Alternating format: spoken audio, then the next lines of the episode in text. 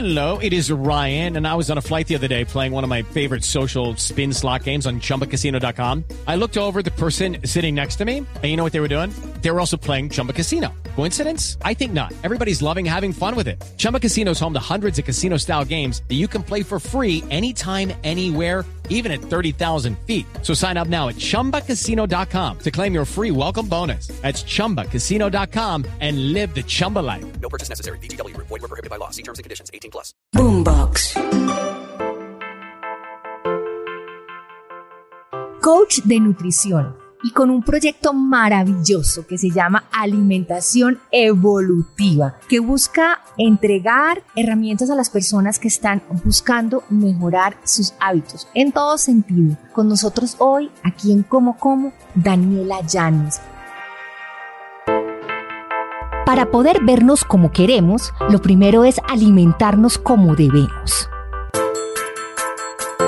Elegir una nutrición deliciosa, poderosa y sobre todo real. Lo segundo es entender que perder peso no es cuestión de kilos de menos, es un tema de hábitos sanos y sobre todo sostenibles en el tiempo. Soy Patricia López y quiero que me acompañen en esta nueva temporada de Como Como, donde aprenderemos de la mano de los mejores expertos a elegir bien y a comer delicioso me puedes escuchar en Spotify y en las diferentes plataformas de podcast. Bienvenidos.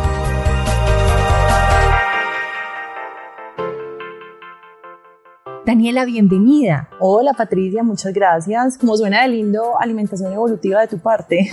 es que la sola palabra evolución y alimentación evolutiva significa muchísimo y yo creo que significa mucho para los seres humanos. Yo creo que de siempre, pero ahora que estamos después de la pandemia, yo creo que ese tema de evolución toma un sentido distinto, ¿no? Totalmente, eso lo puedo percibir y es maravilloso. Pues qué triste que haya llegado por golpe como este, pero pues finalmente llegó y sí, se siente como una búsqueda de bienestar general muy chévere. ¿Cómo encontrar ese camino hacia la alimentación evolutiva? Bueno, el nombre alimentación evolutiva, pues me conecté con el proyecto por cómo entender cómo ha evolucionado el, nuestro cuerpo y qué ha necesitado para llegar al punto en el que estamos y qué es lo que necesitamos comer en este momento. Digamos que más que buscar una forma de alimentación evolutiva, que es el nombre de mi proyecto, es buscar una forma de alimentarnos que nos dé bienestar, alimentarnos con conciencia, y eso parte de la base, Patri, de estar conectados en el momento presente. Cuando uno de verdad piensa, vení, esto que tengo en mi plato, sí me lo quiero comer.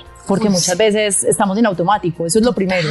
Además, Daniela, yo a veces trato siempre de alimentarme, digamos, de una manera sana, natural, etc pero yo a veces me quiero comer un postre, o a veces me quiero tomar un traguito, o a veces me quiero tomar un cóctel, y siempre me hago la pregunta, ¿esto vale la pena? Y cuando vale la pena me lo gozo y me lo disfruto, pero no muchas veces, como dice Daniela, que uno en piloto automático se come el postre sabiendo que uno se va a engordar, que se va a sentir mal, que eso lo va a hacer mal al cuerpo, pero uno de todas maneras en piloto dele porque tiene hambre o porque está en una reunión y todo el mundo está comiendo o por, bueno, mil razones externas que muchas veces lo llevan a uno a tomar esas decisiones. Total, y sabes qué es lo teso, que muchas veces cuando se hace, muchas veces no siempre, que se hace en automático, incluso en ese momento en que te lo estás comiendo, estás pensando, ah, qué bobada, yo para qué me estoy comiendo eso, Total. no está tan rico ni siquiera, pues como que no vale la pena estas papas fritas nada que ver, me he comido mejores. Exactamente, entonces es eso. Y lo que tú dices, claro, cuando yo de verdad decido con, desde la conciencia hay una decisión presente de sí, me lo quiero comer, me quiero tomar esos tragos, me quiero comer este helado, se siente rico porque es una decisión que uno está tomando con conciencia plena y después no te va a generar culpa. Entonces es maravilloso también hacerlo así y también hace parte de la vida importante, pues el tema patria y clave es la frecuencia, con qué frecuencia nos estamos comiendo todo. Y la cantidad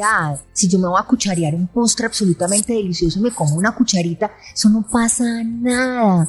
Si, si una vez cada cuanto yo me quiero tomar el traguito, qué rico, gozárselo y disfrutar. Porque es que yo creo que también parte de esa evolución de aceptar la alimentación es entender que no hay, digamos, una ciencia escrita exacta de yo, yo Patricia López, qué debo comer. Yo siento que uno tiene que entender y aprender a escuchar su cuerpo, a escuchar sus gustos, sus momentos, sus emociones para saber cómo alimentarse.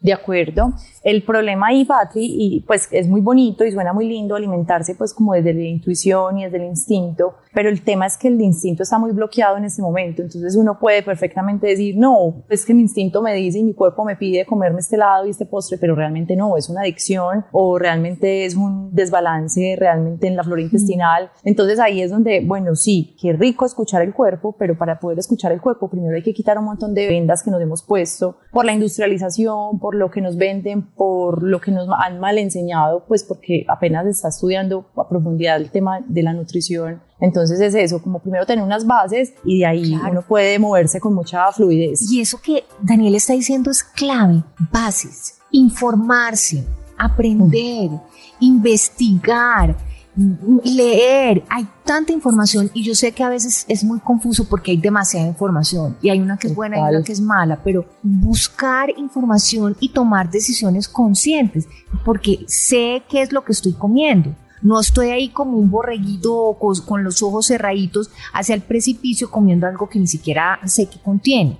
Exactamente. Y eso es muy lindo porque mira que somos expertos en muchas cosas todos somos expertos en algo, en algo, en nuestra profesión, en lo que hacemos, pero no conocemos qué hace nuestro hígado, no sabemos cómo funciona la digestión. Yo tenía un amigo que decía, si de algo sé yo en la vida es de empanadas. Maravilloso. Me encanta. Entonces, claro, es conocer el cuerpo y hay mucho movimiento, la vida tiene movimiento todo el tiempo, entonces vení todos los días desde la conciencia decidir lo que para hoy mi cuerpo necesita. Pero definitivamente, pues si uno quiere buscar un bienestar y llegar como a tener unos buenos hábitos, lo primero que tiene que hacer, Patri, es tener un entorno que lo permita y que lo conduzca. Porque si tú estás en tu casa y tienes paquetes de galletas y la gaseosita y el dulce y la cosa, entonces eso es lo que vas a comer, eso es lo que vas a encontrar. Además, Dani, es que cuando uno tiene las papitas fritas en la cocina, esas papitas fritas como que tienen poder mental o yo no sé si se comunican telepáticamente porque a través de las paredes mandan una señal. Ah, estás trabajando, ven, hazte un break, ven y cómete las papitas fritas. O sea, tienen como un poder con la mente y creo que incluso eso Dani lo han investigado y tiene mucho que ver como con la sensación o la dopamina que le puede generar al cuerpo la recompensa las personas buscan esa papa frita no por una papa frita, sino por la recompensa que le está dando al cerebro. Exactamente, así es. Así es y así se crean las adicciones. Nuestro cerebro siempre va a querer la dopamina, es una hormona, siempre es de más, quiero más, quiero más. Y es importante también, o sea, la dopamina tiene funciones importantísimas de estar alegres, de estar con motivación, pero claro, cuando la obtengo de fuentes así inmediatas como el azúcar, como las papitas fritas, los empaquetados y esto, va a ser algo que siempre lo va a tener ahí, que necesito más, quiero más. En cambio, si tú la generas por el ejercicio, por un buen sueño, por unas buenas relaciones, por una buena alimentación, va a ser más sostenible y más estable. Dani, entonces la invitación es a que en este momento las personas vayan y hagan inventario de lo que hay en su nevera y lo que hay en su cocina y simplemente todo lo que no se pone en una bolsa y se dona, se regala, pero sale de la casa. Sí, porque uno cree que tiene mucha fuerza de voluntad y no se trata de fuerza de voluntad, es algo químico, o sea, lo que tú dices, ahí está y tu mente te lo va a traer y vas a encontrar el momento para comértelo. O sea, ¿qué es lo que no debo tener? Esa es la pregunta importante. Ojalá nada de empaquetados, nada de eso es necesario realmente, todos son por gusticos y placeres que te los puedes dar perfectamente si sales de tu casa y te vas a un restaurante y te comes tu postre delicioso o pides las cosas específicas para prepararlas, pero que no sea algo tan disponible. Es como el primer tip importante para hacer como ese cambio. Y hacer un reemplazo. Tener opciones a la mano fáciles que no vaya a hacer los paqueticos o los alimentos que me hacen daño. Exactamente, una fruta, conectarse con la cocina es súper importante también. Entonces, qué rico hacerse un postre, uno con el chocolate amargo, con endulzado con dátiles y, y, se pueden hacer cosas muy ricas que te generen placer y que te generen esa sensación de qué rico, algo dulcecito también, está súper bien y válido, pero que sea algo preparado por ti o comprado en un lugar que tú sepas que está muy bien preparado. Cuando uno decide ponerse una meta, de empezar a alimentarse muchísimo mejor, cómo podemos manejar todo ese proceso para que se haga muchísimo más fácil y estemos siempre motivados. Ok, bueno, para mantener esa motivación es importante tener metas chiquitas que de verdad tú las logres, porque si te pones una meta inalcanzable, vas a sentirte insatisfecho contigo mismo, entonces vas a decir, no, yo no soy capaz, yo realmente no, y empiezas a creer cada vez menos en ti, el autoestima para abajo y cada vez vas a llegar, vas a estar más lejos de esa meta. Entonces es mejor si te pones una meta chiquita, es decir, si te tomabas cinco gaseosas en la semana, tómate tres gaseosas y después dos y así le vas bajando y eso puede generarte como satisfacción de decir, yo sí soy capaz, lo logro y cada vez te acerca más a la meta final. Si tomamos la costumbre de todos los días hacer como un análisis de lo que comimos, incluso llevar hasta un diario. Yo creo que al principio es hasta mejor uno ir apuntando todo lo que va comiendo y uno lo ve escrito y uno dice, yo mañana puedo quitar esto y lo puedo reemplazar por esto que es mejor. Yo esto más bien no me lo voy a comer y me voy a comer tal otra cosa. Así yo creo que vamos haciendo como un análisis muy práctico y sobre todo muy visual de lo que comemos y cómo lo podemos mejorar. Sí, funciona muy bien. La verdad, eso funciona muy bien. Es una buena forma de hacerlo y se pueden hacer cambios, exacto como tú lo dices, como se ve visualmente. Uno dice, ah, vení, esto realmente no me hacía falta, lo quito y ya, y lo, lo cambio por esto. Sí, me encanta esa idea. Y ahí llegamos a un punto que yo creo que es lo más importante de todo, todo, todo, todo, todo eso que estamos hablando, Dani. Y es el tema de por qué. ¿Por qué decido hacer estos cambios y por qué decido adoptar estos nuevos hábitos en mi vida? Bueno, mira, siempre hemos escuchado la frase eres lo que comes, pero nunca le damos la profundidad que realmente tiene. Eso que desayunamos hoy se va a volver nuestra sangre, nuestros huesos, nuestros pensamientos, nuestras emociones. Entonces, ¿qué quiero ser? Yo quiero ser una persona llena de vida, de colores, fresca, vital, o quiero ser un paquetico que está con conservantes, saborizantes artificiales, nada real. No, pues entonces es como venir, ¿por qué? Porque quiero ser vital, porque quiero tener una calidad de vida, porque nada mejor que sentirse bien, porque tener energía para todo el día sin tener que estar tomando cinco cafés es maravilloso, porque verse la piel bonita es maravilloso, porque tener una buena digestión es maravilloso porque estar sano, porque no estar enfermo, porque eh, vivir más tiempo con mejor calidad de vida es fantástico, porque disfrutar la vida sin uno tener el dolor aquí, el dolor allá, el dolor por todos lados. Exactamente, y que eso se ha normalizado mucho, entonces como que eso, eso es lo que es, el dolorcito de cabeza, el estreñimiento, el dolor en el colon, pero no, cuando uno empieza a hacer estos cambios y los vive y se da cuenta de lo maravilloso que se siente, pues es muy difícil volver a lo otro porque qué rico sentirse bien. O sea, no hay mejor placer que ese. Se siente mucho más placer ese bienestar que comerse un helado con arequipe a largo plazo. Pues. Correcto. Dani, y ahí hay otra herramienta que a mí me encanta y es escribir los argumentos. Literal. Escriba, ¿por qué quiero comer mejor? Dos puntos. Y cuando uno se enfrenta a esa hoja en blanco, con un lápiz, se pone uno de verdad a pensar profundamente qué es lo que motiva. A veces, me da como hasta pena confesarlo, pero a veces mi motivación es, en dos meses me tengo que poner un vestido de baño y quiero sentirme bien. Sí. Puede ser esa motivación. claro, y es muy válido. ¿Sabes qué? Y sabes qué, Patrick, que muchas veces pues la nueva era de aceptar el cuerpo como es, de, eso está muy bien, pero vení, ¿por qué no puedo ser mi mejor versión? De acuerdo. Está bien aceptar el cuerpo como es, pero es que acumular grasa no es saludable. Entonces, muy válido quererse ver bien. O sea, a mí muchas personas en las asesorías llegan y me dicen como con penita eso, como que es que quiero perder el peso. Y yo les digo, no, maravilloso, es que qué rico verse en el espejo y sentirse súper cómodo porque es que eso es vitalidad finalmente, te vas a poder mover mejor también. O sea, eso significa muchas cosas de atrás y te vas a ver mejor en el vestido de baño también. Sí, y tiene toda la razón, Dani, porque a mí me ha pasado mucho y en este proceso de hacer como como, muchas veces con muchos expertos, pero luminarias que he entrevistado aquí y que he tenido aquí en el podcast, he hablado mucho de, bueno, esa pérdida de peso desde el punto de vista mío como mujer, como verme a un espejo, sí, yo me acepto, me veo linda, me veo divina, me acepto divina con mis celulitis, me acepto divina con mis estrías,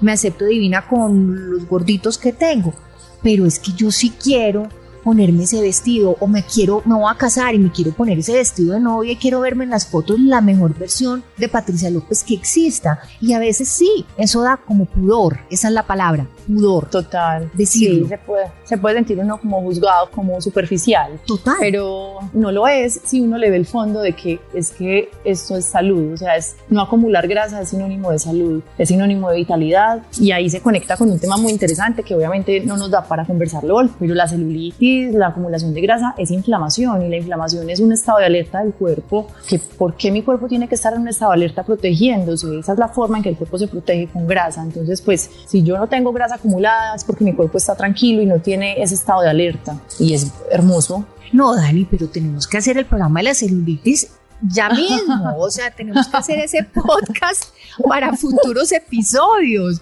Porque yo creo que yo nací con celulitis. O sea, yo creo que yo cuando nací tenía las nalguitas celulitis. Y mi mamá seguramente decía, ay, tan divina, mire la belleza con celulitis claro. las nalguitas.